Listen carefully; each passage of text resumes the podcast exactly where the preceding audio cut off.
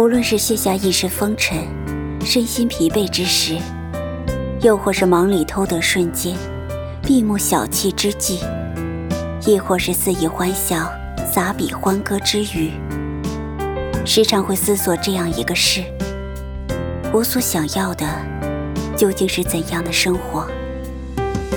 有人终其一生追逐那殿前金玉身，有人游恋那松间一弯月，更有人只想要平凡安稳的日子，唯愿岁月静好。那么你呢？你所想要的又是什么呢？听众朋友们，大家好，这里依然是清幽若雨原创古风电台，我是主播栀子。听水闲行，踏月来，带给大家文字，来自于幽若温如言。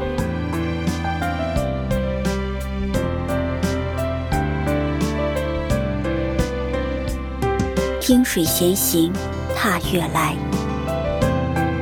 这江湖路，说到底，不过是一场秋月春花。许是年少轻狂，许是波澜壮阔。可终究不过是一枕山河，一梦南柯。或有一日，你不会再听闻我的名字，那定是去寻了一隅幽地，植树养花，听水望月，不等烟雨，亦不再等你，去度过更好的没有你的余生。现在，我想我最爱的应是山水。醉卧花影间，知枕听河流。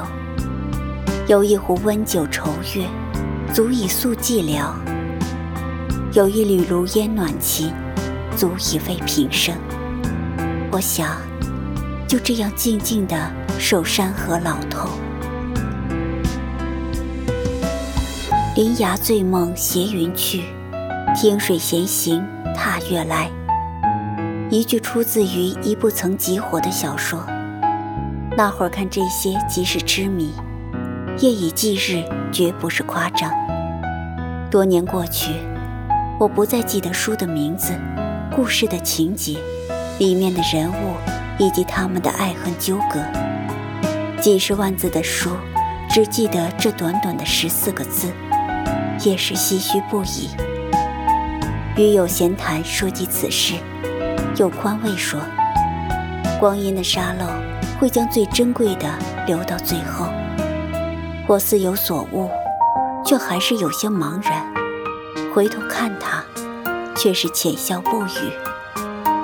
最珍贵的，留到最后的，很久以后我才了然。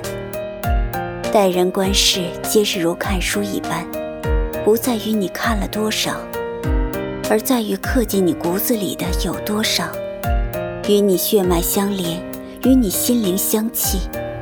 这话便是如此，把山水和风月都种进了兽骨里。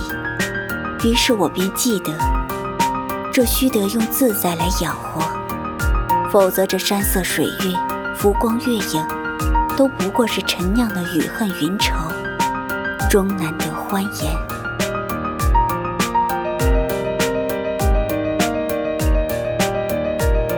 尽夕一河心，重复皆清欢。可得清雅，可得恬适。不问纠葛，不问世事。岁月虽是轻狂，但心底是一片澄明。风月只是风，只是月，再没有其他的含义。曾经的少年呐，再没壮志在胸，复首词却更让人感动。不再说愁，也不再言离分。有些情怀，被岁月慢慢温酿成浆，意韵悠长。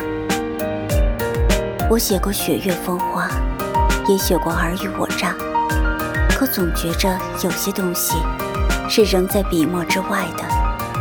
有些幽居在心底的人，或是更为幽深的心思，不愿触碰，而后。便由爱平和至清淡的文字，遇人的感觉是可什么都可想，亦可什么都不想。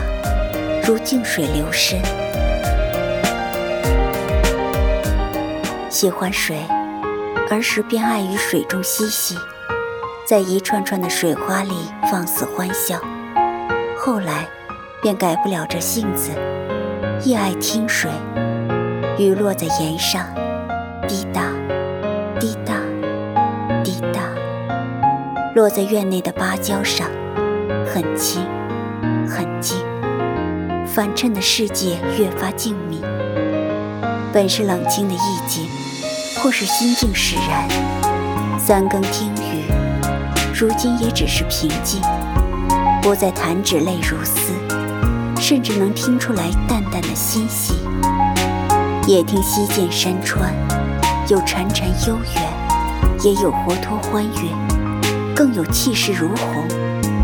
寻一树荫下，闭目小憩，等风，听水，日月不是你，山河也不是你，可还是给了我另一种体悟和自在。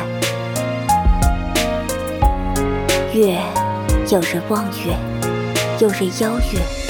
有人愁月，也有人温月光来下酒。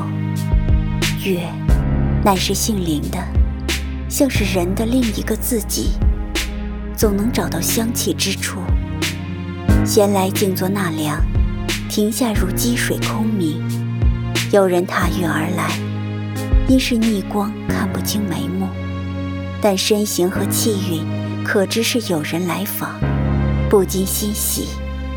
如此良辰，有人对坐闲聊，可说家常，论人生，言文学，辨时事，更加浊酒半壶，一碟花生米，半盘豆腐干，也是人生一乐事也。或许，生活只是生活，很简单的事罢了。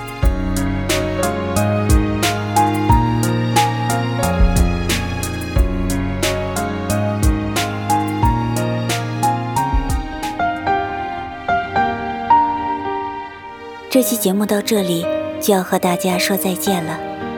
在节目的最后，依然是一首好听的音乐带给大家，希望大家喜欢。关于生活，在这里也给大家分享一句有人说过的话：生活除了诗和远方，更含有蓝天和阳光。一个好的心态，便是自在。